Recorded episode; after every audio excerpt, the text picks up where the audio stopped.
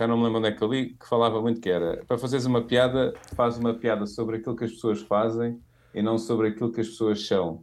Ou seja, para evitar um bocadinho de, imagina, queres gozar com, gozar, brincar com alguém, não é? Se tu brincares ou gozares sobre uma coisa que uma pessoa fez, essa pessoa, no seu direito ou, no, ou na sua capacidade, consegue alterar aquilo que fez. Agora, se estás a gozar com aquilo que ela é, aí pode ser visto como mal da fita. Mas esse raciocínio tem uma fragilidade, que é recorrendo quase ao início aos antigos gregos. Já não hum. sei se foi Aristóteles ou Platão que disse, é tu tornas-te aquilo que tu fazes repetidamente. No início podes dizer, eu faço comédia, agora se fizeres repetidas vezes, tu tornas-te comediante. Tu tornaste naquilo que tu fazias. Certo, certo, ah, certo, Ou seja, é, essa, essa lógica tem, tem muitas fragilidades. tem falhas. tem falhas. Há muita gente a dizer essa, essa fórmula, mas isso tem falhas. Sim, sim, um... sim, sim, sim. Depende do exemplo que estavas a falar dos vegetarianos, não é? Imagina, eu sou vegetariano.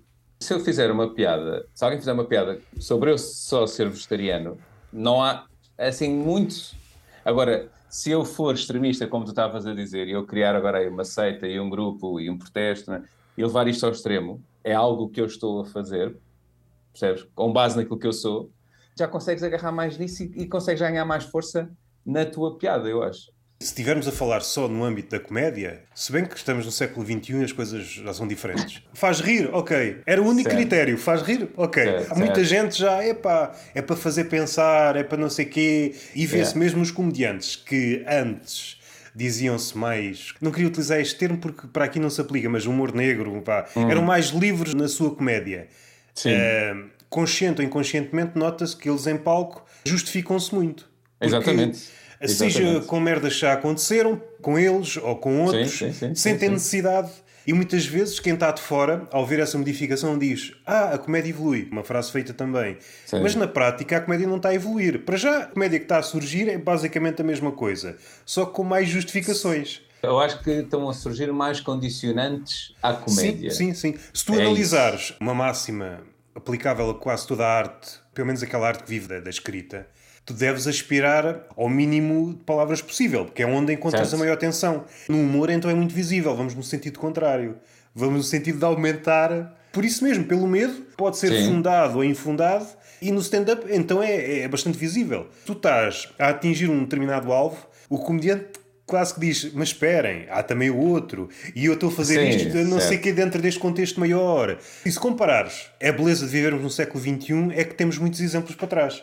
Sim, uh, sim, sim, consegues sim, comparar uma ideia muito parecida para trás, o mesmo ponto de vista, percebes que aquilo que nos diferencia não é a qualidade, porque o ponto de vista às vezes é a mesma coisa, é o número de palavras, é o medo de atingir sim. o alvo diretamente. Se bem que eu acho que os temas são, são praticamente os mesmos. Sim, há uma, esfera, temas... há uma esfera de temas que persiste e há de persistir. Se tocares claro. naqueles temas das relações, a não ser que haja um mundo daqui a um século ou dois em que a relação seja um mito. Não é? claro. Tu a ver um, um, um gajo a fazer stand-up já não vai recorrer à relação porque ninguém se identifica. O que é que é isso, uma relação? Não há? Ou pode, ou pode usar, percebes? Ou seja, que, os temas são transversais, ou seja, não, não caem no tempo. E é, obviamente depois há temas que são temporais, não é? É aquilo que é chamado quase as, as tendências do momento, tipo aquela notícia ou outra que aparece e que dá para, para pegar nisso. Mas pegando naquilo que, que estávamos a falar de, pá, do humor negro. Eu já tive uma situação em que eu fiz uma piada e a certa altura, lá no fundo da sala, há uma senhora que grita assim: Não se brinca com isso! e eu, foi uma piada que eu fiz sobre, sobre violência doméstica. E o engraçado foi que antes dessa piada, eu já tinha gozado, já tinha falado sobre o 11 de setembro, sobre deficiências, sobre fome, e quando cheguei à violência doméstica, que ela tem essa reação.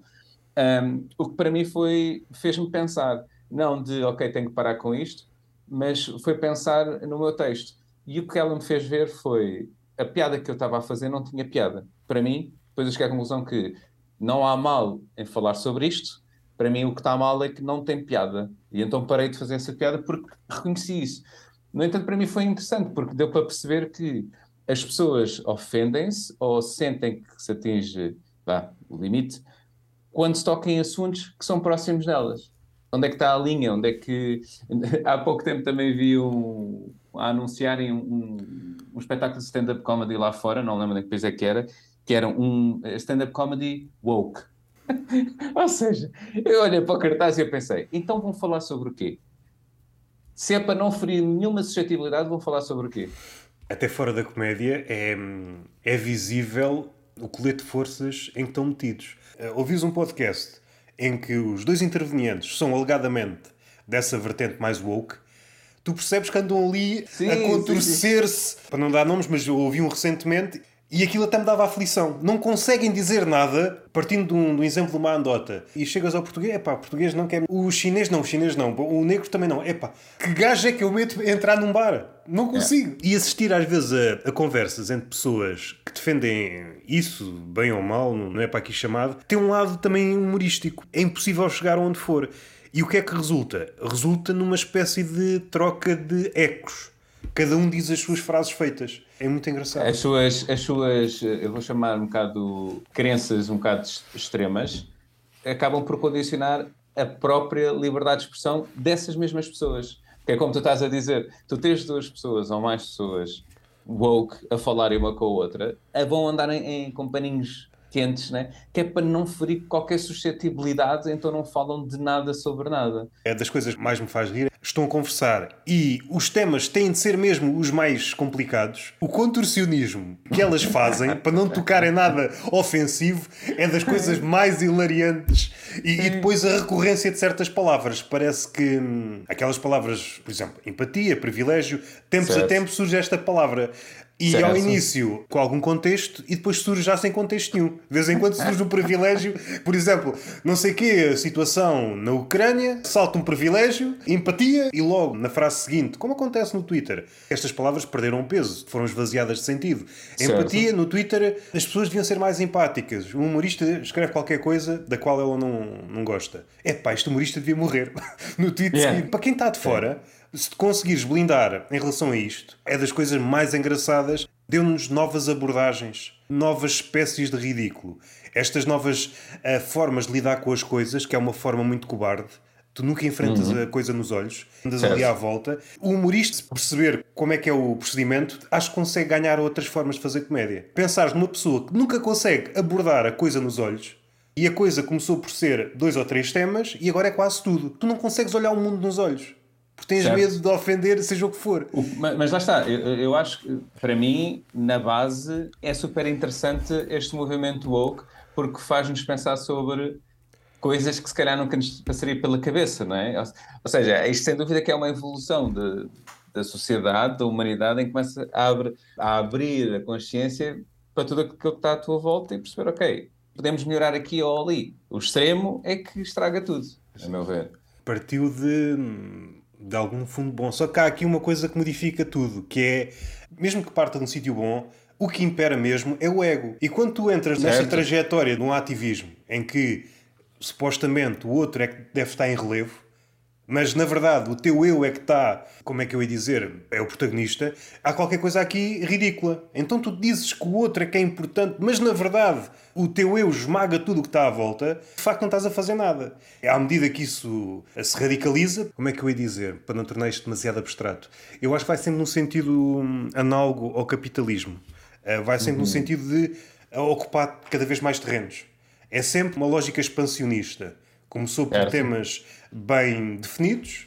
Passei agora um bocado da esfera do abstrato. É um tema que me faz rir, é, por exemplo, quando em Hollywood um ator ou atriz é acusado de não ser suficientemente negro para interpretar o papel de negro. Ou uma Sim. atriz que já é lésbica, que já vai interpretar um papel de lésbica, mas, Sim. segundo os critérios de algumas pessoas, não é suficientemente lésbica. E este critério de opa, tu és lésbica, ok, estás a cumprir os critérios da nossa doutrina, um papel de uma lésbica num filme só pode ser interpretado por uma lésbica, mas espera lá, Sim. tu não és suficientemente lésbica. Mas, mas é engraçado isso, mas lá está, porque depois tu vês o peso que as coisas têm na altura na sociedade. Que é, vários comediantes falam disso, não é? O Bill Burr e o Jezelnik falam muito da questão do ego e de como é que as pessoas que na realidade até têm mais privilégios na sociedade acabam depois por conseguir agarrar-se às causas e treinar causas sobre elas. O Dave Chappelle fala muito de uma piada que é do. Esqueci-me do, daquele. do transexual. Ele ganhou o prémio de Mulher do Ano. yeah. ou, seja, yeah. ou seja, e não foi contestado. E ele faz piada sobre isso. Ou seja, consegues perceber como é que há aqui umas nuances tão grandes relativamente aos temas que estão mais na berra, ou mais, sim, mais na berra naquele momento. E aí tu dás razão, ou, ou, ou protestas mais ou menos, ou... e é interessante ver esses, esses movimentos na sociedade.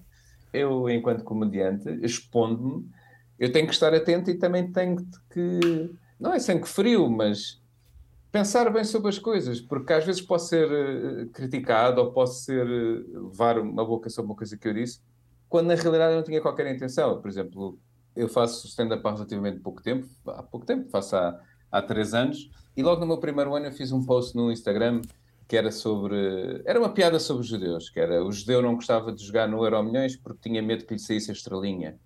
Pronto. Se é boa ou má a piada, não está aí a questão. A questão é que depois eu tive uma, uma pessoa que foi comentar a dizer que o que eu estava a fazer opá, não era xenofobia, mas era outra coisa qualquer. E que me ia. Ah, pá. Agora esqueci. Eh, estava a falar. Antissemita. Antissemita, sim. Estava a ser antissemita e que me ia reportar à autoridade X e tagou essa autoridade. Eu pensei, calma. é isso. Comediante, como qualquer artista, mas acho que o comediante neste aspecto está mais para o lado do engano. Pela natureza da comédia, está sempre a testar coisas. E há coisas que resultam, claro. das que não resultam. Ou ainda não encontraste bem a forma de as dizer, às vezes é só uma troca de palavras, outras vezes ainda não é bem aquilo, mas para chegar a uma piada como deve ser, precisaste de escrever aquela, aquela primeira versão assim um bocado frouxa. As redes sociais, se bem que as redes sociais são uma coisa e o mundo real é outra, se bem que certo. a distinção entre uma coisa e outra também está a mudar, a diferença antes era maior e agora é menor, as duas coisas estão-se a mesclar. Uma digitalização do, da Sim. realidade, mas sem dúvida que, imagina, se tu, se tu estás a assistir a um espetáculo ao vivo, tens todo o contexto do que é que está a passar ali, não é? E tu expões tu expuseste aquele conteúdo por tua vontade, assumindo não é, que não foste obrigado a ir. Agora, se eu agarrar num beat meu e puser na net, vai haver pessoas que não podem só passar à frente e não ver, mas pronto, as pessoas gostam de ver e depois gostam de criticar, mesmo que não gostem. Pois. Para dizer que na net as coisas facilmente também são retiradas do contexto, porque são retiradas do contexto também. É? E, e, cada vez mais. Mais perigoso que isso, tirar do contexto, é a nossa forma de consumir eh, as coisas, consumir conteúdo. É claro que há uma gradação. Se eu reparar para a maioria do, do pessoal que consome, e até para mim não, não me vou excluir aí, é um consumo de fugida criar aqui uma tensão de tu, tu estás a ver as coisas de fugida e queres dar uma opinião. Este fenómeno talvez tenha começado, claro que é anterior ao Facebook. Olhas para as gordas e queres opinar sobre a notícia sem veres o corpo do, da notícia. Certo. É engraçado tu, dizeres, tu dizeres que vem de antes do Facebook. É verdade, mas eu acho que, falando aqui do Facebook, acabamos por falar de uma. Lá está. Do tal objeto do telemóvel na mão, que tens acesso a tudo, de forma rápida e já, um, é muito esse consumo repente, né? esse, esse quase fast food na tua mão, estás constantemente a consumir, eu acho que eh, também passou a afetar a forma como tu dás a tua opinião. Ou seja, também estás a fazer uma. a, a dar logo, ou formar uma opinião sem sequer pensares sobre aquilo que acabaste de ler. Por exemplo, as pessoas podiam só ler as gordas e que tinham uma, uma opinião, mas acho que era uma coisa um bocado mais ah, um bocadinho mais calma, não havia tanta pressa em expor logo, em dizer na net. E hoje em dia é mal tu lês, nem sequer sabes o que é que é aquilo exatamente e já estás, tipo, no, no segundo a seguir já estás a, a pôr a tua opinião na net. E tu nem sabes o que é que é aquilo. Yeah. E acaba depois por ter repercussões em que milhares, centenas e milhares de pessoas leem aquilo. É? Se olharmos historicamente, a opinião sempre foi olhada um bocado de lado. Havia um certo, não é receio, mas as pessoas eram um bocadinho mais comedidas, não é? Porque as pessoas quando davam opinião, de alguma forma queriam ter o um mínimo de certeza que estavam a, a tinham alguma razão, não é? Tinham algum, algum, alguma base, algum corpo daquilo que estavam a falar. Isto é simplesmente o resultado do tipo de conteúdo que foi sendo criado.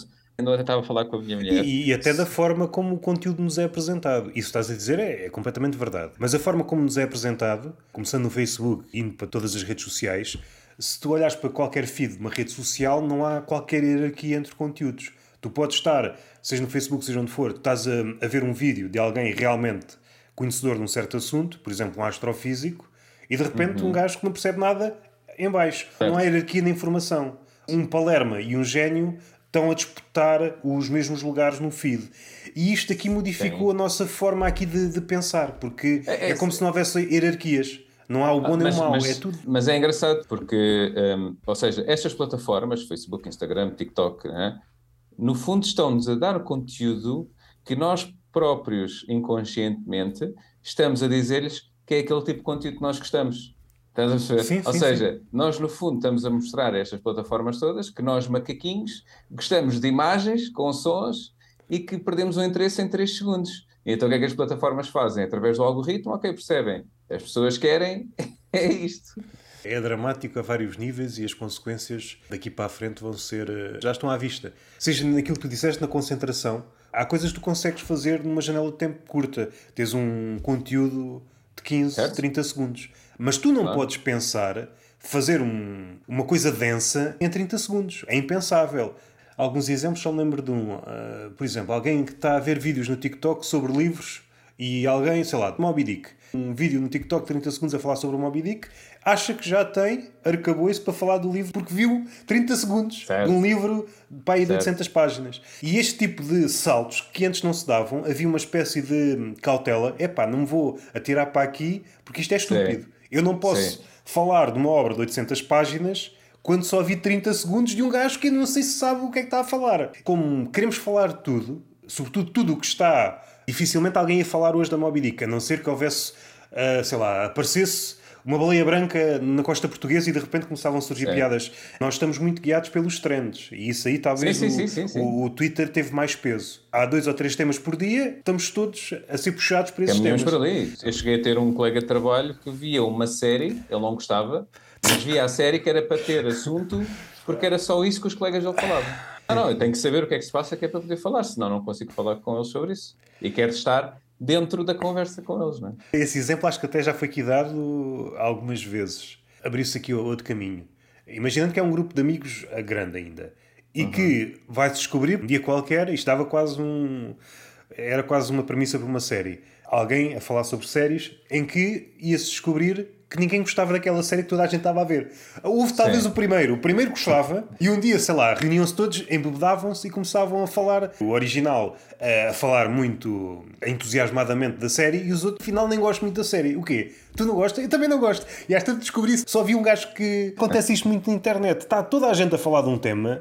Sim. Sobre o qual ninguém tem grande coisa a dizer, nem grande paixão, nem há grande saber, e depois esse tema, por força das circunstâncias, como é tudo muito rápido, morre e não fica nada. Voltando para o humor, para a comédia. Sobretudo para quem é mais pequeno, se tu não estás a jogar segundo as regras do trend, é, és quase invisível. Claro, a, Pode... a, dinâmica muda quando te falas de uma pessoa, norm... pessoa normal e uma pessoa que é comediante ou quer ser comediante, não é? Esse comediante tem que estar nessas tendências, tem que falar sobre a série X, sobre a série Y, aquele tema, aquela notícia, aquela. Uma hipérbole, uma hipérbole ou uma paródia daquele teu amigo. Um comediante Sim. que é o eterno anónimo ou o eterno quase comediante famoso e leva uma vida a fazer, a falar sobre trends, uh, temas do dia, temas com os quais ele não se relaciona e leva uma vida que, é uma vida miserável. Tem estes temas com os quais eu gostaria de fazer comédia, mas ainda certo. não é a altura porque eu não sou suficientemente grande e as pessoas não entenderiam, é pá, isto. Ou, ou, então, ou então faz, ou então está a treinar, porque ao fim e ao cabo, um dos exercícios que recomendam sempre quando uma pessoa está. A... Aliás, não é quando está a começar, é ser é sempre, é, é, sempre. é escrever todos os dias. Portanto, se há coisas novas, escreve sobre aquilo. Porque lá está, como qualquer outra pessoa, um comediante também tem uma opinião a dar, mesmo que seja do nada. Era preciso voltar para trás muito cautelosamente para perceber quando é que houve a mudança. Em relação à opinião que não tinha o peso que tem hoje, e a respeito dos comediantes, eu acho que o comediante tinha sempre muita cautela a dar a opinião. Pode-se pôr a jeito. E quando a opinião é mais forte do que propriamente a piada, fica assim num sítio muito esquisito. Preferes antes? Por acaso eu acho que não. Eu acho que antes antes os comediantes eram mais livres de dar a sua opinião, mesmo que a opinião fosse mais forte do que, do que a própria piada. E tu vês muito isso. O, o Richard Pryor, o Eddie Murphy, uh, está-me a faltar agora o nome do aquele grisalho, o George Carlin. Nessas figuras, enquanto iam ao palco, é coisa relacionada à comédia. Eles podiam dar a opinião, e podia ser realmente a opinião deles, mas o caminho deles era sempre o da comédia. É uma forma deles comunicarem o humorista inclinou-se mais para o lado da opinião. Criou-se vários vá, empregos hum. barra estatutos relacionados à opinião.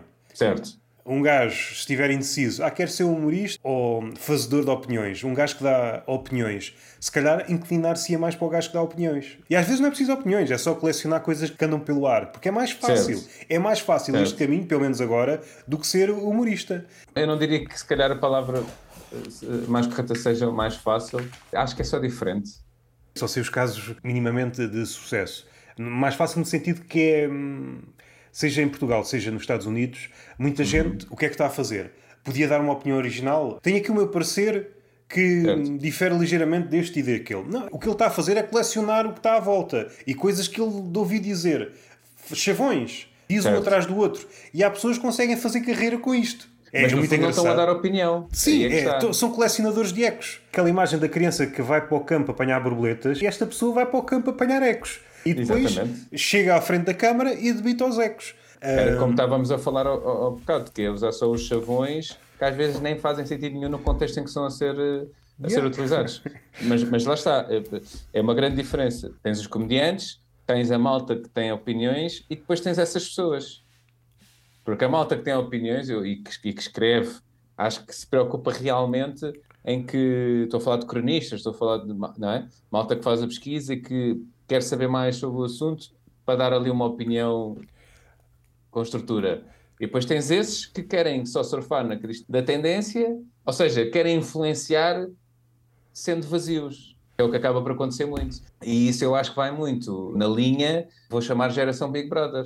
Porque a partir do momento em que tu tens televisões que dão canal e que têm milhares e milhões de audiências para, para programas como Secret Stories e Quer Casar com Agricultor, que não é nada, são, são pessoas que não acrescentam nada, pá, vamos ser sinceros. São exemplos, às vezes, de, de violência ou de babadeiro, ou seja, acabam por ser maus exemplos da sociedade que acabam por ser trazidos ao de cima como: não, não, esta pessoa é famosa. Então, esta pessoa é bêbada, é famosa por causa disso? Ok, então também ser. Nunca tinha pensado nessa lógica. Não, é? Olha aquele, aquele, o Marco que deu um pontapé na outra. É pá, o gajo deu um pontapé agressivo, é agressão. E no entanto. Que eu me recordo, não houve um surto de gajo a dar pontapés em gajas. Não, não. Tornámos aquela pessoa famosa. Não entrei muito nesse fenómeno, mas houve um, um gajo, e continua a haver, se bem que ele acho que foi excluído de várias redes sociais, o qualquer coisa Tate ah, que Andrew Tate, sim. Um, certo. É aquilo que existe em todas as redes sociais e às vezes pode ser um bocado frustrante para, para o humorista que está a tentar fazer uma coisa com mais substância. Aparece um parolo a fazer qualquer coisa e de repente aquilo cresce. O que pode ser ainda mais frustrante é se esta pessoa consegue dar a volta. Há pessoas que continuam a ser aquilo, mas há pessoas certo. que conseguem jogar com isto conseguem certo. ampliar o seu universo. Alguns youtubers conseguem fazê-lo com alguma desenvoltura. Depois está a dar outra coisa, por exemplo, jogos. Vamos fazer jogos. Está a dar reacts, certo. vamos. Eu acho que é um bocadinho diferente, porque uma coisa é eu agora começar a fazer reacts a vídeos e de repente, para além disso, também começo a fazer unboxing. Neste caso, tu falaste do Andrew Tate, ele acabou por viralizar porque ele era bastante controverso naquilo que dizia, não é? Ele tinha uma postura de uma masculinidade bastante tóxica e então nos tempos que corre, não é? Aquele incendeia tudo. E então tu tens pessoa, as pessoas que concordam com ele e seguem e tens as pessoas que obviamente vão contra ele, mas partilham. E tipo, olha este otário, o que é que ele está aqui a dizer? Olha tipo, este tipo de pessoa, porque é que esta pessoa dá canal, não é? Acho que era o Andrew Schultz, um comediante americano, sim, sim. que dizia: pá, eu não sigo este gajo, e no entanto este gajo está-me sempre a aparecer no feed. Estás a ver? Portanto, é, é, tal controvérsia. Por exemplo, eu já tive um vídeo vá, que viralizou no TikTok, mas viralizou por causa do weight que eu estava a ter. Ou seja, tinha muitas pessoas a vir comentar, pronto, falar mal, e eu respondia. E isto, como dá engagement, o algoritmo pensa: não, olha, este conteúdo, este conteúdo é fixe a malta está a gostar deste conteúdo. Certeza que já houve alguém a, a pensar desta forma. O melhor método para crescer nas redes sociais é ir por a via do hate. Tens de conseguir blindar de alguma forma, senão vai-te afetar. Eu acho que se tu fizeres, o hate aqui é relativo. Uma coisa é seres quem é e, e não queres mal a ninguém e fazes uma coisa e há alguém que não gosta daquilo que tu fazes. Por exemplo, eu tinha comentários que às vezes que era só não tens piada. Epá, está bem, eu ia lá e respondia. Tudo numa boa sempre. E eu consegui dar a volta, no sentido em que eu não deixei de ser quem sou, aquilo é uma pessoa que simplesmente não gosta de mim, não gosta do meu humor e pronto, dá-me aquele leite. E outra coisa é eu ter uma postura é? e dizer coisas que são racistas, ou que são xenófobas, ou que são machistas, não é? E aí como é que dás a volta? Não dás. Lá está, é quem tu és. Essa glamorização dessa figura sucede quando tentam expurgar personagens como ele. Quando, certo, por isso é que ele ganha força, claro. Como se fez uma glamorização da virtude, de procurar a pessoa boa sem defeitos, cria aqui uma espécie de vácuo do outro lado. E assim certo. que aparece uma figura como ele, toda a gente olha como se ele fosse único, quando não é. Conheço pouco, mas parece-me que é uma pessoa que conseguiu tirar dividendos, há de conseguir mais tarde. Não sei até que ponto é lícito, lícito um, tirá-lo das redes todas, prática quase recorrente atualmente. A partir do momento por exemplo, o Twitter baniu o Trump, eu certo. acho que o critério foi-se alargando, alargando, alargando e, entretanto, bane-se toda a gente. Um jornalista que foi, oh, o Joe Rogan, que foi banido do Twitter, coisas relativas à vacina, Sim. depois foi a tribunal e agora o Twitter teve que pô-lo de novo no ativo. E veio-se a descobrir que o Twitter tinha ligações com, ah, com o presidente. Uh, ou seja, havia um. aquilo que podíamos dizer que é uma teoria da conspiração, uma espécie de arranjo para tentar calar este gajo. Porque tu percebes que não há imparcialidade. No não. fundo, as plataformas que, que comandam a opinião não são imparciais. Não são imparciais, são hipócritas, até dizer chega. A cada 15 dias, novas políticas de cuidado com as ofensas, não sei o que, se disseres isto, dá a sensação de vamos proteger estas pessoas. Quem está a servir de guarda, normalmente é um computador. Basta dizer certa palavra, que às vezes pode ter dois sentidos, um positivo ou outro negativo, e agora está aqui a pensar numa coisa, damos aqui uma guinada. Não sei se estás por dentro da inteligência artificial associada à arte. Sim, sim, está, sim, está a surgir várias coisas, seja na Google, seja o yeah. projeto chamado DALI, seja o, o Mid Journey. Há aqui uma coisa que me parece, além do potencial disto e como vai mudar, eu acho que vai ser a evolução uhum. agora. O pessoal não está a ver o que é que vem aí. Aquilo que nos causa, como é que eu ia dizer, algum recuo em relação, isto é verdade, isto não é, uhum. vai deixar de existir porque já não vai haver verdade nem mentira. Tens de ser alguém com um grau de, de ponderação e de estudos absurdo para conseguires fazer a distinção entre a verdade e a mentira. Tu antes tinhas alguns critérios, ah pá, isto está aqui um bocadinho mais manhoso, é pá, dá para perceber que isto foi não sei o quê, mas vai chegar a um ponto em que é impossível, não ser para meia dúzia de pessoas perceber que é verdade ou mentira. Já agora, agarrando na questão da inteligência artificial e, e também da, dessa monitorização das redes sociais. No TikTok tive um vídeo que foi bloqueado porque dizia que eu infringia as leis da nudez. Isto porque eu estou, é um beat stand-up e uma legenda que eu ponho, digo lá cueca ou cuecas, Sim. e eles consideraram. Apesar de ter apelado para eles verem que de facto eu não estou a violar nada, eles bloquearam-me na mesma. Eu penso, onde é que está o critério? Porque tu fazes scroll, não é? E tu yeah. vês a quantidade de, de nudez. Eu considero um soft isto também é, é, é preocupante, que é a normalização do soft porn que existe nas redes sociais esta normalização. Uma coisa é. Uh, talvez, o TikTok, talvez o TikTok e a Twitch sejam muito fortes. É uma espécie de entrada para. Para pornografia mais pesada. Sim, sim, sim, sim. Porque uma coisa é a liberalização da sexualidade e da liberdade das pessoas. É pá, está à vontade. Agora, tu vais ver vídeos que aquilo é, é, é, é, como tu dizes, é mesmo uma porta de entrada para criar o desejo, porque estão a fazer coisas em, pronto, em determinados trajes, que depois dizem assim: queres mais? Vem aqui para o meu OnlyFans, ou vem para aqui para o meu não sei quê. Como é que é medido ou como é que é gerido? Neste caso, monitorizado. Uma inteligência artificial, não é? Que, onde é que estão os critérios? E quando tu dizes a questão de não saber distinguir mas, a verdade da mentira, mas eu, por acaso não ia para aí. Em relação a essas novas formas vá, de estar na internet, o que mais preocupa é a censura. No sentido em que plataformas como o Twitter ou o Facebook demoraram vários anos até se tornarem aquilo que são, vai ser no sentido de encurtar. E estas novas plataformas vieram já censuradas logo do início. No sentido, tu, para criar certas coisas, uma palavra prazer, tu não consegues gerar nada com essa palavra. É censurada logo. Uhum. Ou seja, este tipo de software vem logo barrado à entrada. Uma quantidade de palavras que tu não podes usar logo de início. E isto é assustador. Sim, sim. Foi o que aconteceu em todas as redes sociais. Foram-se adicionando esta palavra não pode, esta não sei o quê, não sei quê.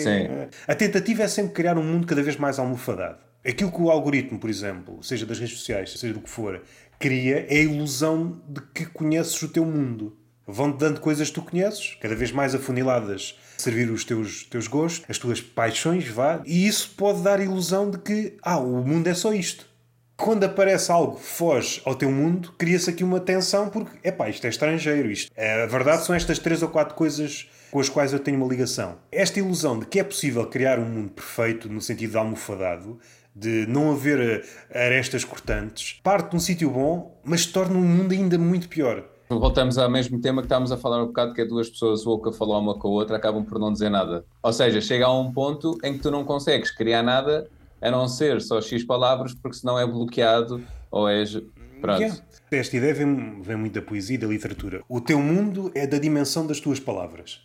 Certo. Se o teu vocabulário se reduz a meia dúzia de palavras, uhum. seja por que razão for, ou porque não lês, ou porque as palavras foram sempre censuradas, imaginando que és uma pessoa que inicialmente começou com 5 mil palavras. Todo o teu discurso é jogar essas 5 mil palavras ou calhas ou com algum nexo. Às tantas passa a ser 4 mil, a tua relação com as redes sociais intensificou-se e o vocabulário das redes sociais é mais curto. Vais para sítios ainda, por exemplo, com o TikTok, o vocabulário ainda é mais curto a censura Sim. entra em jogo e tu tornaste uma pessoa de 250 palavras. Todo o teu discurso e o mas mundo... Não, mas não é só o discurso. Por exemplo, estavas falando da inteligência artificial que supostamente ajuda, não é? Obviamente tem coisas a melhorar, mas supostamente ajuda em várias coisas.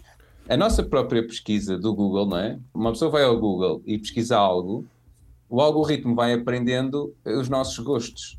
E isso vai fazendo com que ele supostamente otimize os resultados que nos dá, que vai de encontro àquilo que nós supostamente gostamos ou queremos. O que faz com que comece a condicionar a própria, nossa própria pesquisa. Ou seja, o Google, que supostamente é uma, uma ferramenta de pesquisa de informação livre e mundial, acaba por começar a fechar uma bolha que é o teu é. mundo. É como tu estás a dizer a questão das palavras, não é? Isto pode parecer algo acessório. Ah, são só palavras. Não. E é aqui é que a palavra tem poder, neste sentido. O mundo continua a existir tal como. com modificações, claro, mas o mundo enquanto palco para a humanidade continua a existir. A tua relação com o mundo tornou-se mais frouxa. Se tu tiveres só meia dúzia de palavras, vais apontar para aquele sítio, para o sítio X, Y e Z, e vais dizer que é a mesma coisa. Não é só isso. Ou seja, não tens mais palavras e estás cada vez mais formatado para consumir coisas eh, supostamente altamente eh, excitantes, seja sons, seja cores, seja o que for, em curto espaço de tempo. Ou seja, o estar fisicamente com uma pessoa a falar, hoje em dia é outra coisa completamente diferente. Não é? Porque aborreces. E eu, eu já é muito normal tu estás com amigos numa mesa e se calhar estamos todos ao telemóvel, porque estamos a ver o nosso feed, porque precisamos daquele estímulo, não é?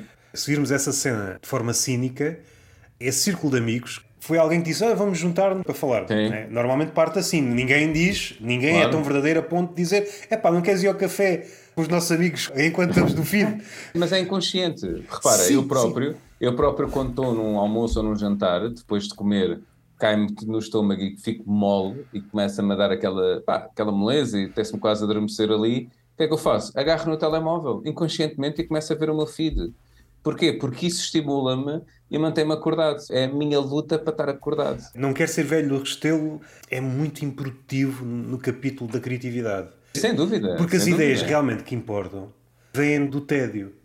O exemplo que eu dei da minha parte não é questão do tédio, é questão de cansaço, meio sono, e então uso a tecnologia mas, mas, estímulos para coisas. Mas isso do tédio que estás a falar é interessante. Através daquele quadro dos amigos, certo. Uh, se visto cinicamente, vocês estão a celebrar uma coisa que já não existe. É um encontro de amigos. Sim, exato. Vocês estão exato. a celebrar, é como um enterro de uma antiga roda de amigos. É o que vocês estão a celebrar. o telemóvel é uma espécie de escapatória para evitar o silêncio se há coisa que define o homem do século XXI é o seu medo do silêncio. É visto em sítios que há uns anos era inesperado. Por exemplo, o humorista, antigamente, aquele humorista de palco, era alguém que tinha uma relação muito saudável com o silêncio.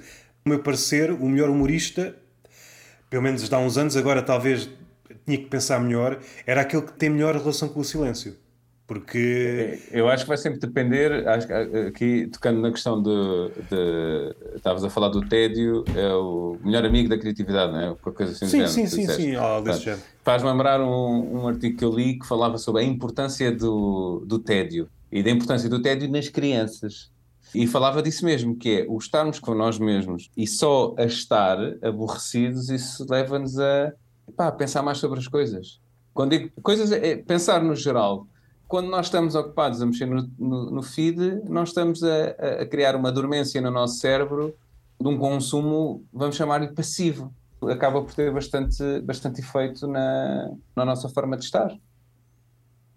Ser ativo ou ser passivo em relação àquilo que, que está à tua frente, o TED é importante porque despe-te um bocado. Pode dar-se o caso, quando tens uma vida muito atarefada, muito veloz, muito carregada de estímulos, tu estás aí para determinado sítio, e esse sítio pode ser mental, um sítio quase metafórico, e pensas que realmente é aquele sítio que é o teu próximo destino, mas não é. Uhum. Voltando ao feed, estás a ser transportado nesse rio.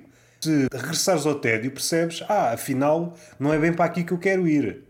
E é isto talvez que muita gente tema, ah, afinal isto foi tudo um engano. Este caminho que eu fiz foi tudo um engano. Eu fui sendo transportado com os engodos, uh, um estímulo ali, ah, olha uma luz ali à frente, e fui andando, e de repente acaba tudo, ah, isto é, foi um engano, o meu caminho não era este. O que é que está aí também interligado? A questão do ego. Porque yeah, tu yeah. assumires, primeiro, teres a capacidade de parar e pensar conscientemente sobre aquilo caminho que tu estás a fazer. Isso já é extremamente difícil. Depois, assumires que, epá, estou errado, não era isto que eu queria, e agora o que é que eu faço? O, o assumir o erro é uma, uma coisa extremamente complicada, não é? Portanto, é, eu acho que o ego tem um grande peso aqui. É o que eu digo quando me peso na balança. Isto é mais é que está aqui. Isto é, isto é mais ego que está aqui. Voltando agora mais para ti, tu já ah. tiveste vários projetos e alguns recordo-me de, do Contratempo, tiveste um projeto, não sei se a palavra certa é um projeto. Tiveste Sim. um projeto e depois tiveste várias roupagens em torno desse projeto com Sim. o Bruno, Porta ah, Nova, se a memória não falha, Sim. não é? O que é que te leva? O que é que leva a começar um projeto? Mas mais importante que isso, o que é que leva a acabar um projeto? Estava aqui a olhar o contratempo. O que é que te leva, uhum. por exemplo, a fazer um podcast de conversas? Ok, isto está feito, era esta a ideia, está cumprida, não mexo mais. Então, Sim, eu de facto, uma, uma vez uh, estava com um comediante e ele disse: É pá, tive a ver o teu canal do YouTube. E eu, então o que é que achaste? E o elogio dele foi: Já experimentaste muita coisa. Falando da diversidade de conteúdo. Se estivesses frágil nesse dia, o subtexto disso é: epá, já fracassaste muita vez. Exatamente. exatamente. Não, uh, o que é que me leva a começar? Epá, é, é simplesmente uma ideia. O contratempo surge numa, na altura do, da pandemia, portanto estávamos fechados em casa e eu sinto, sinto que é interagir com os outros que eu consigo criar mais. Ou seja, acaba por ser um pensamento um bocadinho egoísta, que é eu preciso, eu preciso dos outros, que é para eu ter mais conteúdo, para conversar, para, para ser, ajuda-me na criatividade. E começou por aí, fiz só duas, duas temporadas, vamos chamar-lhe assim, e depois a pandemia começou a acalmar e eu também comecei a pensar, ok, isto é fixe, mas eu não quero estar eh, muito preocupado em conversas, ou seja, eu, eu quero, quero criar mais. Só conversa, para mim, não, não acaba por não ser suficiente, eu quero, quero mais, quero criar. Isto também vai no seguimento de, de uma coisa que um outro comediante me disse, mais experiente, que ele disse-me assim: tu tens que pensar aquilo que, o que é que tu queres ser, como é que queres ser visto? Queres ser comediante? Queres ser como uma, um entrevistador? Essa questão pode ter rasteira. Como é que queres ser percepcionado pelo outro? a percepção é sempre algo muito movediço. O público, claro que sim. tu não tens muita forma de, de, de afinares a percepção do público. Tu podes sim. tentar ir para um caminho, mas se o público decidir tu és outra coisa, tu és outra coisa. Tem exemplos maiores como o Bruno Nogueira. Há público que ficou no último a sair e o Bruno Nogueira é o do último a sair e pronto. Faça o que ele fizer. Certo, é... certo, certo, outros ficaram na Odisseia, outros ficaram mais à frente. Às tantas, pões tanto peso. Como é que eu ia dizer? Estás mais a ir pelo, pela lógica das aparências. Sim, sim, sim, sim. Mas aí a observação dele fez-me, lá está, pensar naquilo que eu estava a fazer e naquilo que eu queria fazer mais e que não estava a fazer, que neste caso é criar conteúdo comédia.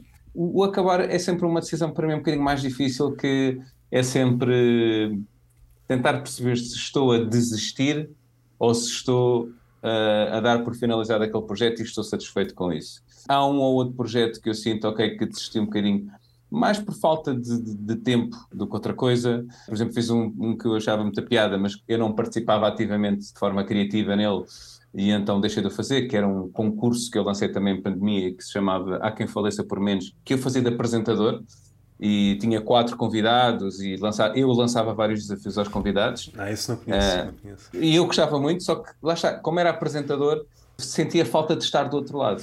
Então acabei depois por lançar o Stream Fighter, que era eu contra um convidado, em que fazíamos lá vários exercícios, exercícios criativos, fosse improvisar uma, uma música ao som de um beat que eu punha, se fosse criar, criar uma história com palavras aleatórias, e depois tinha o público a votar. Eu tento testar, eu tento testar as coisas, e depois vejo se, se de facto me enche, se consigo, se é fazível para mim, porque eu, eu neste momento agora também sou, trabalho das 9 às 6, e sou pai, e, e, não é? E que é uma coisa que vai ficar. Não dá para desistir desse, desse não dá para desistir, desse projeto. Começas também depois a. Infelizmente, eu acabo também por medir um bocadinho o esforço que me leva a fazer algo com o retorno que eu tenho. Eu tinha um que, que era. Fiz só três episódios, que era o comentário de segunda, que a ideia era eu comentar uma, uma notícia, um tema, tentando fazer semanal, só que levava muito tempo na edição muito antes disso, eu tinha um que era o Pica-Miolo, ah, que também esse, ficava esse ali 10, 10 minutos ou 15 minutos a falar sobre um tema.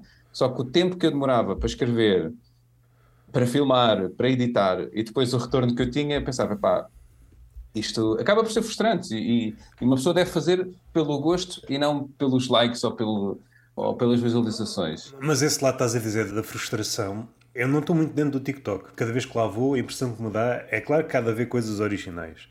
Já falámos aqui de várias redes sociais. O Facebook contribuiu de uma certa maneira, o Twitter contribuiu uhum. de outra maneira e o TikTok contribuiu desta maneira de hum, originalidade deixou de ter grande importância. É mais uma repetição. É pegou tramados. Na, pegou é naquela sim. ideia do, do Twitter e levou para o outro lado. Esta questão do trend. No Twitter era a coisa mais original em torno do trend. O TikTok é o trend e o trend vale por si só. Repete o trend. O grande impacto do TikTok no mundo digital ou das plataformas foi capacitar qualquer pessoa a ser criadora de conteúdos. Porque imagina, não era qualquer pessoa que criava conteúdos no Instagram, não é? Imagina, eu ponho fotos bonitas e as pessoas seguem porque eu tenho uma foto bonita. Tu metes fotos, podiam ser iguais às minhas, mas mais, ou seja, e o TikTok tu facilmente com uma música, com não precisas dizer nada, porque às vezes há, há, há sons, há áudios que só tens que fazer o, o lip sync da, da tendência, né? daquele som. Não há exercício Portanto, criativo qualquer nenhum. Pessoa, qualquer pessoa, e, e, não, não, não querendo aqui ter coisa, qualquer pessoa, se calhar sem grande capacidade criativa, consegue criar coisas que mais pessoas vão gostar, porque acabas por fazer parte de um grupo, através de uma música. E isso é, é, acaba por ser revolucionário. É frustrante porque, imagina, eu agora se pensar fazer um sketch, se calhar não faço porque o tempo, o trabalho que me dá a fazer um sketch, depois as visualizações vão, vão ser muito nós. Porque hoje em dia qualquer pessoa consegue fazer um sketch em menos de 5 minutos no TikTok.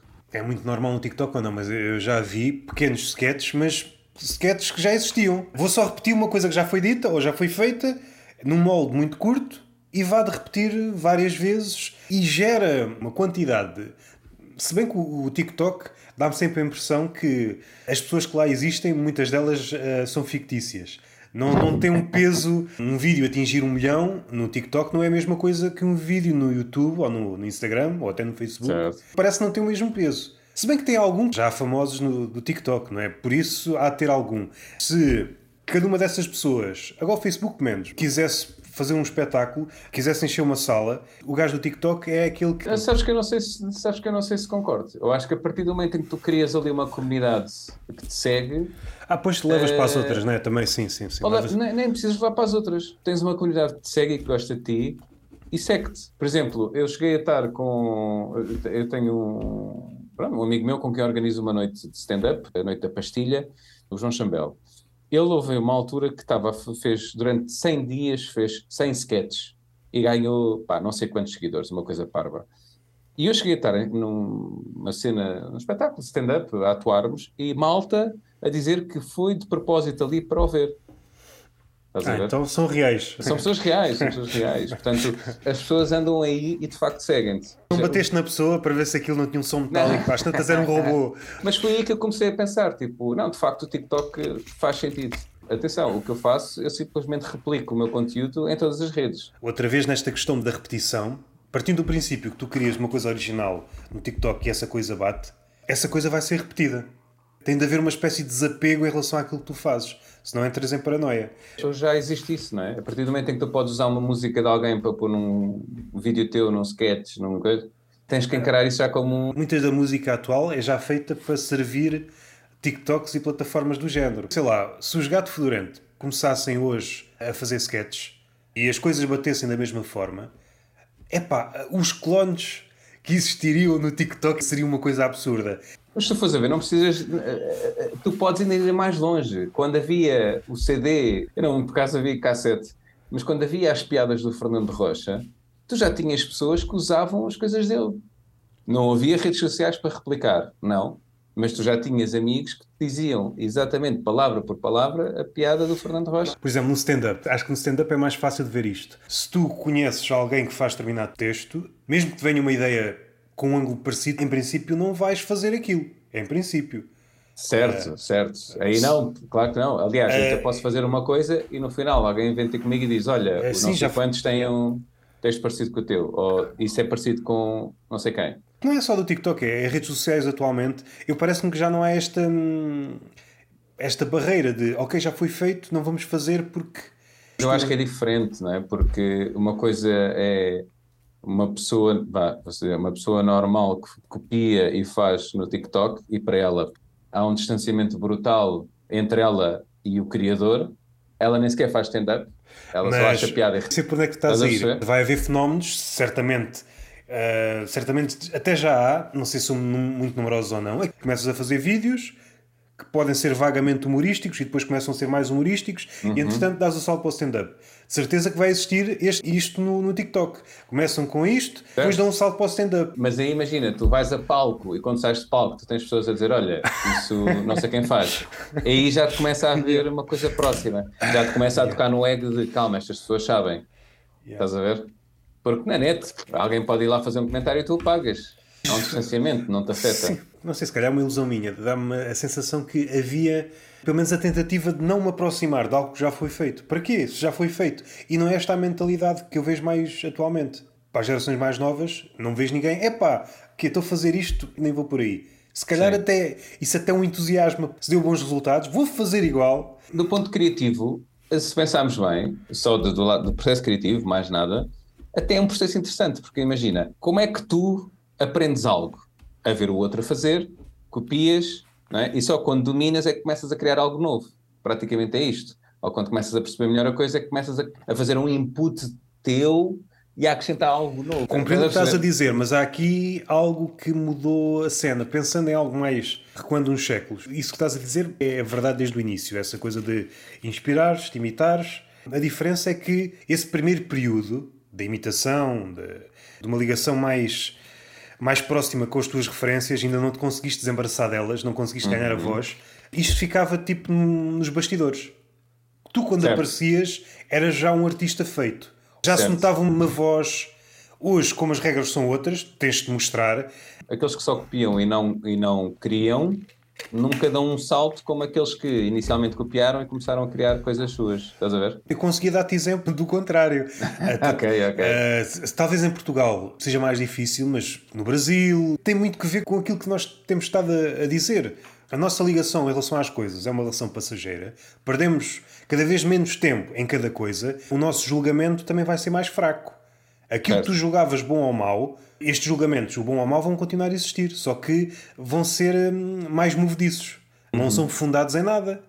Ou seja, vai existir novas vagas de coisas boas que amanhã deixaram de o ser. Ninguém se debruçou, deixa-me lá ver. A ligação, uhum. a inspiração. Olha, esta ideia começou lá com o George Carlin, ele conseguiu. Ah, o George Carlin deixou uma porta aberta neste beat, não conseguiu yeah. explorar. E este gajo, 40 anos mais tarde, deu um salto A inspiração uhum. nota-se que é do George Carlin, mas ele deu um salto tanto para aquilo que faz como para aquilo que ouve. A nossa relação já não é essa, pelo menos para a grande maioria das pessoas. Passa redundância em relação a nada, seja em relação a um filme, seja em relação a uma série, seja em relação a um quadro, seja em relação a um livro. Nós já não nos demoramos nas coisas. Nem nas pessoas, como há pouco estavas a dizer. Porque passa muito pela questão de, do sentimento do quer ter, agora né, já é o acessível, não é? Nós deixámos de ter coisas para ter, ou seja, tu deixas de ter coisas físicas e passas a ter acesso a tudo aquilo que tu queres. E então, como tu és habituado de, através do telemóvel, tens acesso a todas as tuas músicas, não é? já não precisas ter CDs, não precisas, já não precisas de, sequer ter MP3. Tens o telemóvel, tens o Spotify, que dá-te acesso a todas as músicas. Esta habituação de ter tudo o que tu quiseres agora faz com que tu dês um salto, passes por cima de, calma, aquilo pertence àquele. Não, não, aquilo também me pertence. Eu quero, se eu tenho acesso, não é? Se eu consigo sacar uma foto, a música da net, também é meu. Pode matar até o artista, no sentido em que ele está num crescimento, mas como ainda não ganhou no sentido de seguidores, no sentido de projeção, pode haver aqui uma espécie de roubo logo ao início. Eu acho que tem os dois lados, porque por um lado, por acaso há um, um, tema interessante que acho que foi a Taylor Swift que há relativamente pouco tempo, no, não foi a Taylor Swift ou foi a Adele, exigiu ao Spotify que no álbum dela não houvesse a opção de aleatório, porque o álbum dela, para ela, criativamente, o álbum tinha uma ordem específica, que era aquela, que contava yeah. uma história. Portanto, no álbum, o artista criou algo, mas que não quer que a modernização da coisa estrague a criação dela, né? a criação artística dela, que é ver aquela ordem. Yeah. Em relação àquilo que estavas a dizer, eu acho que pode matar o artista, como se calhar até o pode ajudar a crescer. Porque se calhar ajuda a haver uma disseminação do trabalho dele, não é? Porque tu agarras numa música e fazes essa música tua, não consegues fazê-lo. Disseminação, com certeza que ajuda, mas na questão mais prática de, de obter, vender álbuns, obter uh, dinheiro, pode ser uh, complicadíssimo há certas artes que já estão mesmo no limite. Pensa na literatura ou ah, na poesia, em que as margens para quem escreve são curtíssimas. Se entramos nessa lógica de oferecer tudo, tudo é toda a gente, pode inibir logo ao princípio. E nem sequer vou escrever. Nem sequer vou escrever para quê? Tudo ir-me-ás melhor. Esta oferta imensa de, de conteúdo relacionado com o stand-up. Eu noto às vezes até alguns comentários, mas não sei qual é a porcentagem real de pessoas que saltam, por exemplo, de um vídeo do YouTube no teu caso, partilhas alguns cortes do teu stand-up e depois essas pessoas uh, são transportadas para um palco. Para um palco, não, senão estou a... o que é que estou a fazer em cima do palco? Para te estarem a ver numa atuação. Esta transição de uma coisa grátis na internet para uma coisa paga, é claro que esta pergunta é complicada, temos de estar aqui a, a dar palpites, mas consegues ter uma ideia da, da taxa de conversão? Pessoalmente, eu não consigo dar essa taxa tocando nesse assunto. O que é que me fez, por exemplo, para um comediante, para quem faz stand-up comedy, o mais importante para si é o seu texto. Portanto, tu agarras no teu texto e pôs na net, é crime sagrado porque estás a pôr ali aquele texto que andaste a limar e, e pronto. Pensei, espera aí, ninguém me conhece. E se eu neste momento quero que as pessoas me comecem a conhecer e que quero começar a ganhar visibilidade, eu tenho que pôr aquilo que eu faço aí fora, ou seja, na net. De alguma maneira, permitir que as pessoas disseminem isso, se apropriem um bocadinho disso e que me ajudem a crescer.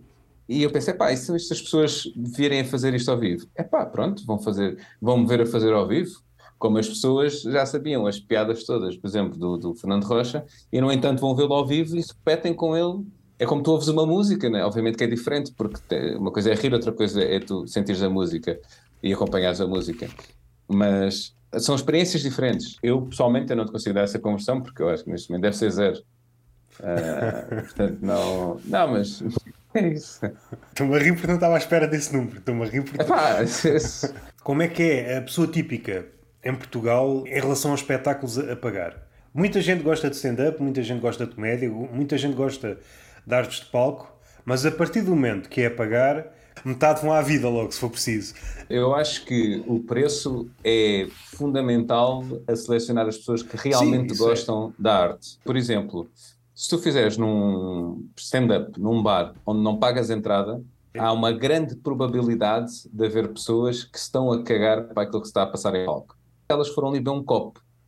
E tu é que estás a ser o chato que estás ali a falar e, e elas têm que falar mais alto, que é para só virem umas às outras. A partir do momento em que tu metes um preço, as pessoas já estão a comprometer-se com eu estou a pagar que é para ver aquilo. Portanto, há um maior respeito. E, obviamente, quanto mais, maior, maior depois o valor, maior a expectativa. Pá, pá, isso, pá, isso também existe, não é preciso ser uma arte de palco, basta, sei lá, cafezinhos ou snack bars em que o preço da cerveja é um bocadinho maior. E o facto Sim. de aumentar 10 cêntimos já impede Sim. como se fosse uma barreira para certas pessoas. À medida que certo. o preço da cerveja aumenta, tu vais selecionando. Certo, certo, certo, certo. Porque uma coisa é tu aumentares o, o preço de uma cerveja, que é uma coisa uh, tem álcool e que, que, altera o comportamento das pessoas, não é? E outra coisa é tu pôres um, um preço, um valor que leva as pessoas a comprometerem-se com aquilo que vai acontecer à frente delas, que neste caso é um espetáculo de stand-up. Porque se não houver esse compromisso, as pessoas facilmente desrespeitam. Eu percebo a diferença, mas há um ponto em que a cerveja e o espetáculo de stand-up são iguais. É a questão da percepção. O que os outros esperam do espaço onde bebe a cerveja ou o espaço onde vão assistir a um espetáculo de stand-up é completamente diferente. Se pagam um bilhete, por exemplo, de 20 euros para ver um espetáculo de stand-up, a percepção ou aquilo que a pessoa espera é totalmente diferente de ir a um sítio onde não paga, não é? E esse preço também deve estar ajustado. Tanto no espetáculo de stand-up, uma cerveja, uma Sagres, por exemplo, para dar um exemplo concreto, custar 5 euros é expectável que o sítio seja encantador. Caso certo, contrário. Tem a experiência, claro. É, claro caso sim. contrário, por exemplo, se for um estamina é, é todo roto, todo podre, tudo aqui aos pedaços, é pá, se calhar é um bocadinho demais, não é? Eu costumo, eu costumo brincar às vezes quando sou host na, na noite da, da pastilha, porque nós cobramos 5 euros, que é, basicamente para nós é o valor mínimo. Mais do que nós não queremos fazer dinheiro, sabemos que estamos a ficar risco com o stand-up, queremos é ter público, mas a fazer essa pequena seleção, vá, e para pagar os custos que nós acabamos por ter. Eh, ou seja, o bilhete é 5 euros e a pessoa ainda tem direito a uma bebida. E às vezes, quando sou host, eu pergunto, então, estão a gostar? E as pessoas estão ali um bocadinho mais tímidas a, a expressarem-se. Eu digo, então, estavam à espera do quê? 5 euros e uma bebida, não chega. Isto é o melhor espetáculo que vocês já tiveram. mas pronto, mas lá está. Também já tive conversas com outros comediantes que dizem que cobramos pouco na entrada, né? Porque... E também já tivemos público a dizer que aquilo que cobramos é muito pouco para aquilo que, que entregamos. E para nós isso é ótimo. Mas lá está, nós também não queremos chegar a um ponto... Houve alguém a dizer, é pá, 5 5 é muito. Ah, vocês deviam cobrar mais porque isto é muito giro, uh, deviam cobrar mais porque vocês merecem. E, e, lá está, nós, o nosso objetivo ali não é fazer dinheiro, o nosso objetivo ali é ter uma, uma entrada mínima que leve as pessoas a respeitar aquilo que se passa e que elas compreendam que a partir do momento em que se pagam uma coisa há regras, ou mesmo que não paguem, há regras, nós queremos é ter público. Stand-up sem público não há stand-up. Há uma sim. coisa muito. Há um livro muito interessante. É uma arte é experimental. O, há um livro muito interessante do Malcolm Gladwell, não sei se conheces, que é o The Tipping Point. É, e ele fala. Repente, pronto, ele fala muito sobre.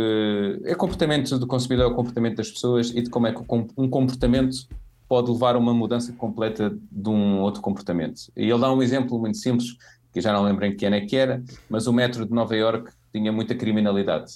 E havia muitos grafites e era horrível. Então, a única alteração que fizeram para melhorar isso tudo foi começar a garantir que as pessoas pagavam realmente o bilhete para entrar na estação do metro. E havendo esse controlo e havendo essa mudança de comportamento e obrigatoriedade, as pessoas a partir daí começaram a comportar-se naquele espaço. Portanto, esse, esse pequeno, pequena alteração, que é só um bilhete de metro, um euro, dois euros, seja o que for, fez com que eh, reduzissem não sei quanto por cento a criminalidade dentro do metro, deixassem de haver grafites, praticamente. Então tu estás é. a propor, para combater a violência doméstica, é as pessoas pagarem a entrada à porta de casa. Exatamente, eu acho que sim. Eu acho que no fundo é, é isso. É pagar por, por soco. Pagar por soco, uh... se pagarem por soco vão ver que... Em relação ao teu projeto o último projeto, acho que. Ah, não, por acaso acho que já tem os outro com o David Esteves. Relacionado depois as duas coisas, que eu até na Sim. conversa com ele até confundi, pensavam que faziam parte do mesmo. Como é que partiu a ideia do posso dar-te um conselho? Olha, eu posso dar-te um conselho. Partiu de um. partiu basicamente da experiência com vários personagens no mundo do stand-up comedy, em bares, em que pá, há malta que. Se por um lado falta pessoas que coloquem de lado o ego e de facto se entre e ajudem e deem feedback positivo e construtivo, Por outro lado, há muita pessoa com um ego altíssimo que, pá, que faz, não é assim grande coisa a fazer stand-up e depois acha-se no direito de vir dar-te conselhos uh, sobre aquilo que tu fazes ou que não deves fazer. E então eu inspirei-me um bocadinho nessas personagens e criei o, o Tony e Mike, e daí uh, decidi entrevistar algumas pessoas que claramente têm muito mais sucesso do que eu e pensei, não, eu vou dar alguns conselhos sobre aquilo que devem fazer. Portanto, aqui foi um bocadinho, um papel um bocado irónico. O que para mim foi, senti-me um bocadinho, não era um bocadinho mal, mas lá está, eu quando tive esta ideia e depois quando comecei a pensar no formato vi que tinha muitas semelhanças ao Between Two Ferns do Galifianakis e até tive uma pessoa que veio comentar a dizer é pá, ainda bem é que em Portugal as pessoas não conhecem muito o Between Two Ferns. Eu compreendo onde vem essa comparação, mas isso é aquela cena de não há mais referências por exemplo, um humor mais absurdo, é pá, isso é Monty Python. Um humor sim, mais sim, desconforto, é pá, isso é o Office. Eu próprio reconheci algumas semelhanças mas no entanto eu não queria deixar de fazer a ideia porque para mim era foi um desafio uh, ser uh, e foi desconfortável para mim ser aquele personagem para aquelas pessoas. Eu não sou assim e, e sinto-me mal com isso. Aquele objetivo era fazer vários episódios, só que, aliás, fiz cinco. A ideia era fazer mais, só que eu queria gravar todos antes dos episódios estarem live, que era para que os convidados não vissem de todo o que é que era, para serem totalmente apanhados de surpresa. Infelizmente, por causa de trabalho, tempo, não consegui fazer mais e então foram só cinco. O projeto que eu chamo Sentados, que sou eu e o Esteves, Pá, basicamente foi uma pessoa que mostrou interesse em fazer coisas e eu disse: Olha, eu tenho aí duas cadeiras, acho que seria agir sentarmos alguns e dizer umas, umas porcarias. Isso é a forma como tu puseste, tem aí duas cadeiras, Bora fazer um conteúdo. Estava a brincar, mas no fundo, no fundo. E a comédia, e às vezes até o cinema, tu não precisas de muita coisa para fazer algo bom. Exato. Só precisas de duas cadeiras ou dois bancos, conversar e não precisas de mais nada. Sim, sim, sim, sim, sim. Mas é verdade. Mas é verdade. É mesmo verdade. E é o que eu costumo dizer às pessoas, que é, eu tenho o equipamento. Eu tenho dois microfones, tenho um tripé, tenho uma câmera e tenho duas cadeiras. Vá. Bora criar cenas. E as pessoas dizem, sim, sim, mas depois falta esse compromisso. Falta essa, essa vontade real. Eu já tive esta conversa algumas vezes, já não sei com quem. A resposta em relação a este tema foi uma e, e daí a minha surpresa na altura. A conversa foi dar aí, em relação a projetos, a minha ideia, pelo menos quando há uns anos, exatamente como estavas a dizer, há uma vontade, uma vontade, mas depois quando damos o salto para a concretização, vai-se toda a gente embora. Certo. E a resposta que eu obtive agora é um bocadinho diferente. Há mais vontade de concretizar coisas. E eu, ok, não é essa a ideia que eu tenho, mas, uhum. ok, fico feliz por ser. Eh, então estás-me a dizer que realmente. O que eu sinto, sim, é que falta sempre essa, essa vontade. Não é vontade, esforço. Tornou-se uma piada, entretanto. Uh, por exemplo, quando comparamos o comediante português e o comediante brasileiro, um tema muito específico, o podcast. Há um padrão no, no comediante português que começa um podcast 10 episódios, depois desaparece e depois volta passados é. dois meses e depois mais três meses, sempre a pedir desculpas e depois o projeto morre. É pá, é de trabalho, é de merdas, eu... sempre aquelas Sim. desculpas. O comediante brasileiro, se for preciso, três podcasts, um lança todos os dias três horas e não se queixa, lança stand-up no YouTube.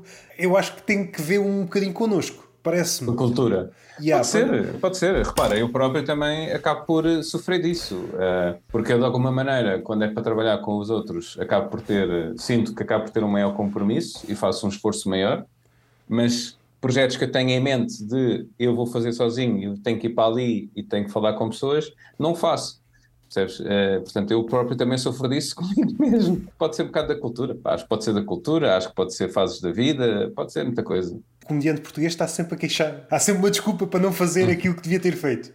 E torna-se engraçado porque às tantas o podcast, o formato é este. Inicia sempre o podcast a pedir desculpa de uma coisa Sim. que tinha prometido. Isso é uma ótima ideia para um podcast, que é uma pessoa que está sempre a pedir desculpa sobre Já, as coisas. Sempre a é? pedir é? desculpa. É Pode começar a dizer o tema do, do podcast é, por exemplo, sei lá, gordos. Mas antes Sim. de falar sobre os gordos, quero pedir desculpa porque este episódio, não quero estar aqui a errar o nome, tiveste num projeto chamado Pandilha, não foi? Pandilha, é. exatamente. Éramos um, seis. É um projeto que está extinto, está inativo. Não, é um projeto que está extinto. É um projeto que, lá está, começou também dentro da. antes do segundo confinamento e, e foi um projeto que no início, que aquela ideia era fazer um, um, podcast, quase como se fosse uma, vou dizer, pá, vou dizer isto, mas obviamente que não tinha nada a ver, mas vai ser quase de daily show, né? ali uma coisa com vários segmentos, com sketches, com conversa, com convidados, com para o YouTube. Ou seja, lá está que é ingrato, porque ao início um projeto, no início, meio, até ganhar atração, é uma coisa que vai demorar muito tempo. Apesar de termos algumas pessoas mais conhecidas e com maior uh, cloud, não era suficiente. E o que é que acontece? Depois de X episódios e de um esforço grande e de um investimento grande e continuas a não ver resultados pá, que te animem ou que te motivem, na vida de cada um vai acontecendo coisas que tu tens que dar mais atenção. Yeah. Eh, ou seja, deixas de ter tempo para aquilo yeah. que não te traz nada a não ser só, supostamente, o gosto por fazer. E então, de alguma maneira, foi isso que acabou por acontecer. Mas lá está, é difícil. Se com se às vezes uma pessoa para fazer um projeto ou dois já é difícil, conjugar a vida de seis pessoas ainda mais difícil é. Pensando em grupos de sketches, é cada vez mais difícil ver um grupo desses a, a surgir. É difícil juntar pessoas e fazê-lo de forma continuada. Vamos fazer uma série e depois outra temporada. Sim. Não surgiu assim um grupo de sketches. Que eu tenho conhecimento, não. Assim, recentemente não, se alguém quer retorno rápido, se calhar também não é a forma agora. Exato, exatamente. Estás a investir, ué, estás a investir eh, muito tempo. Sim, sim. Repara, eu, por exemplo, eu invisto se calhar 4 horas para fazer um sketch eh, que não tem grandes visualizações e depois fiz um vídeo a dar uma sopa ao meu filho em que estou a contar uma coisa improvisada sobre estar a dar sopa que tem restos e bate nos não sei quantos mil visualizações. Ou seja, porque é engraçado, porque não deixa de ser engraçado, porque é, mas é de fácil consumo. O que é que me deu a mim? A mim só me deu o trabalho de pôr a gravar quando ele estava a dar comida e pôr legendas. Pode ser o perigo. Toda a gente ir para aí? É um grande perigo, porque depois acabas por uh, criar coisas um bocado superficiais. Eu acho.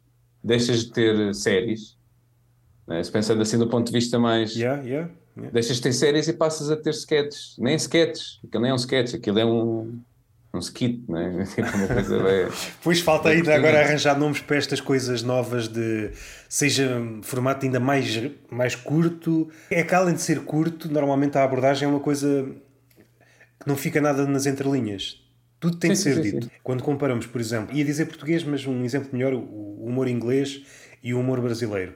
O humor brasileiro é tudo muito escancarado é tudo Sim. muito dito. É claro que há nuances, há humoristas se formos, por exemplo, para o Rafinha Bastos, não queria dizer densidade, como se os outros fossem todos ocos, é, é, tudo muito escancarado, não fica nada por dizer. É claro que são abordagens. Se formos todos para aí, parece-me sempre empobrecedor. Sim, claro, lá está, é condicionante.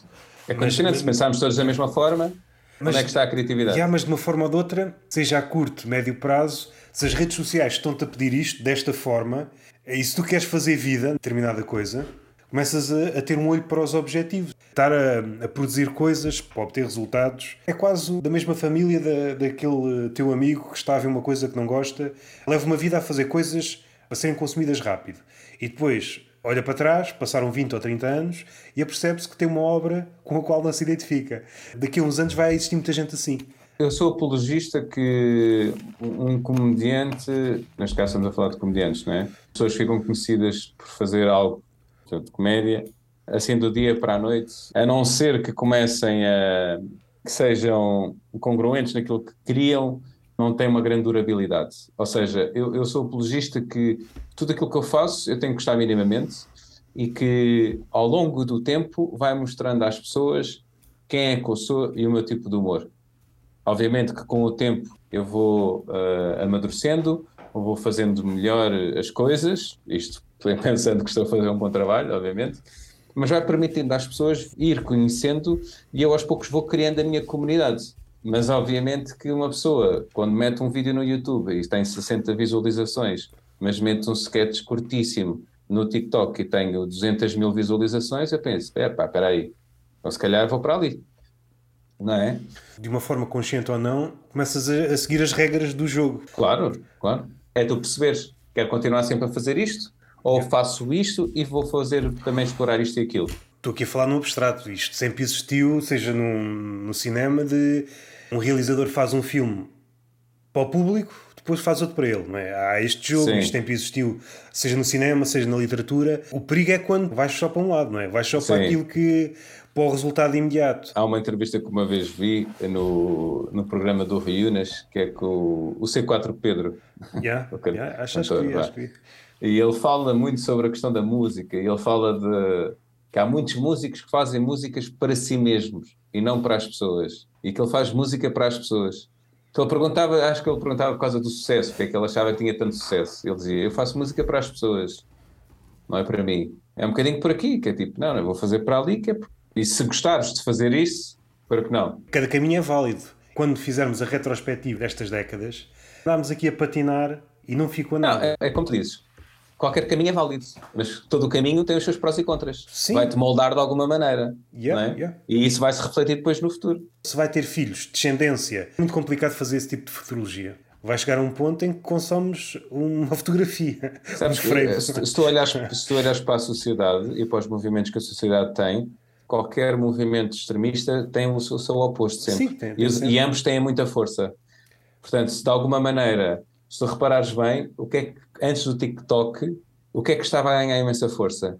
Eram os podcasts dos Joe Rogans da vida, 4 horas, né, 3 horas, 2 horas, e de repente aparece o TikTok que vem mudar o jogo, não mudou o jogo, porque continuam a existir esses. Coexistem estas duas formas não conseguimos ver na nossa época como é que as duas coisas se influenciam uma à outra. Como é que um, um formato grande, 3, 4, 5 horas, influencia um formato de 30 segundos e vice-versa. Não é implodir, mas vai. Está-me a faltar a palavra, mas. Vai para o caralho. Vai voltar a aparecer, vai para o caralho, vai aparecer novamente mais projetos com, com média duração. Por exemplo, tu, tu antes disto tudo, tu tinhas o Vine, não é? E o Vine na altura bateu bem e de repente desapareceu. Eu estou curioso, eu não consigo estar a fazer qualquer previsão, estou curioso para ver para onde é que vamos. A nível de formato curto, eu acho que vai florescer. A nível de formato longo, no sentido, ok, as conversas acho que estão aí, se pensarmos na conversa enquanto conteúdo, está cá desde o início, da Idade da Pedra. Certo. É um formato que já, já deu provas que funciona. Certo. Vai continuar a existir. Claro, um... mas isso tens o, tens o exemplo das televisões. Porque é que os yeah. reality shows são tão na moda? Porque tu não gastas praticamente dinheiro nenhum, porque arranjas um estúdio e metes lá 10 pessoas que querem ser famosas no matter what. Então se isso dá audiência, porque é que eu vou gastar numa produção de uma telenovela? Ou de um filme? Ou de uma série? Então não tenho que pagar estas pessoas. Ou o que eu tenho que pagar a elas são tipo 300 Sim, é, euros por semana. É mínimo. É, é. Se for um canal dito privado, agora tem de haver sempre uma oferta lateral. Vai ser sempre nicho. Há cada vez mais ofertas. Hoje podes ver milhares de coisas. Sim, mas se tu fores a ver, é quase tudo no mesmo. Sim, sim. quase tudo dá o mesmo conteúdo. Estava a dizer que a própria Netflix está a morrer com a sua própria fórmula. Porque tu abres yeah, a Netflix. E é tudo igual, é tudo comentários sobre homicídios, ou é dramas da vida, ou reality shows, e é só isso. Eu pensei, então, mas onde é que estão os bons filmes e as boas séries? Mas a Netflix, de alguma forma, foi vítima do algoritmo, de continuar certo. a fazer coisas que as pessoas gostam. Há um problema nesta, neste raciocínio, porque muito daquilo que a gente gosta, a gente nem sabe que gosta. Este certo. é o problema. É o pecado ou a morte de, de tudo que é digital hoje em dia. Yeah, porque, yeah. porque se, se, tu só te cinges por aquilo que o algoritmo te dá, se a tua plataforma supostamente evolui de acordo com aquilo que o algoritmo aprende, vai tudo dar ao mesmo. Eu acho que o sítio mais notório, como tu disseste, é Netflix. É visível em todos. Um certo filme funciona uma certa série, de repente surgem cópias. Este movimento tu assistes todos os dias nas redes sociais. Seja no uhum. Twitter, com uma piada ou um ponto de vista, surge em mil. Seja no TikTok, uma ideia surge em mil, se levado ao extremo, como a Netflix, pode ser a morte, não é? Se houver um distanciamento e tu percebes, ah, isto afinal é tudo a mesma merda, não é? Exato, mas é. Eu estou a pagar um serviço para ver uma coisa repetida vezes mil. Para já eu não gosto. Eu yeah. não só não gosto, como. uma epifania. Tu estás a pagar uma coisa porque não gostas. Para finalizar, onde é que as pessoas podem ver? Seja no palco, seja na internet? Opa, na internet, em todas as redes sociais. Nós estivemos a falar mal das redes sociais. Exatamente. Por acaso é uma coisa que eu já nem digo muito quando estou a palco e pedem para, para divulgar as redes sociais, porque eu acho que as pessoas não estão nem aí. Mas é pá, é pesquisarem o Miguel Souza que. e palco Epá, é em Lisboa, é em Lisboa, que às vezes fazem e eu consigo ir, porque lá está, agora sendo pai, torna-se torna mais, mais complicado, uh, mas a ver se as noites se lhe voltam, que é em Campo de Ourique. E malta que tens visto? Queres dar aqui uma menção a alguém? Pessoal novo ou pessoal que já está cá há mais tempo e que hum, tens gostado de ver? Epá, eu, eu acho que há uma malta nova que está a aparecer que, que, que gosto muito. Há um, um rapaz que é o Afonso Fortunato, que acho que tem imensa graça. Tem ali um humor muito, muito próprio e é um, rapaz muito engraçado. E depois eh, o, o, até mesmo o João Marcão, que acho que também já esteve no teu uhum. podcast, que também é super. Eh, é interessante a evolução dele, pá. Ele está tá fortíssimo aí. Também é muito, muito fixe de o ver. Olha, Roberto, espero, muito obrigado. Pá, espero que tenhas gostado da conversa. Achas que ficou alguma coisa por dizer? Está ótimo, foi uma conversa fluida. Acho que fica sempre coisas por dizer porque é uma conversa fluida, não há objetivos. Gostei muito, já agora para ficar aqui gravado, gostei muito Sim. do Posso Dar-te um Conselho. Acho que foi muito fixe uh, aquilo que tu fizeste. Terá continuação, não seja Para já for. não está não tá planeado, sim. Aquela personagem, seja naqueles moldes, seja com outra variação, naqueles moldes de desconforto eu acho que pode funcionar. Acho que funcionas bem naquele pode ser um Pode ser um alter ego engraçado. Brinca yeah. bem com o, meu, com o meu desconforto e mesmo com as pausas e com a minha cara de nojo. Acho, yeah, yeah, acho, acho, que tens a cara ideal. acho, acho que tens a cara ideal para fazer aquele tipo de humor. Desconforto. Yeah. E... e obrigado pela oportunidade.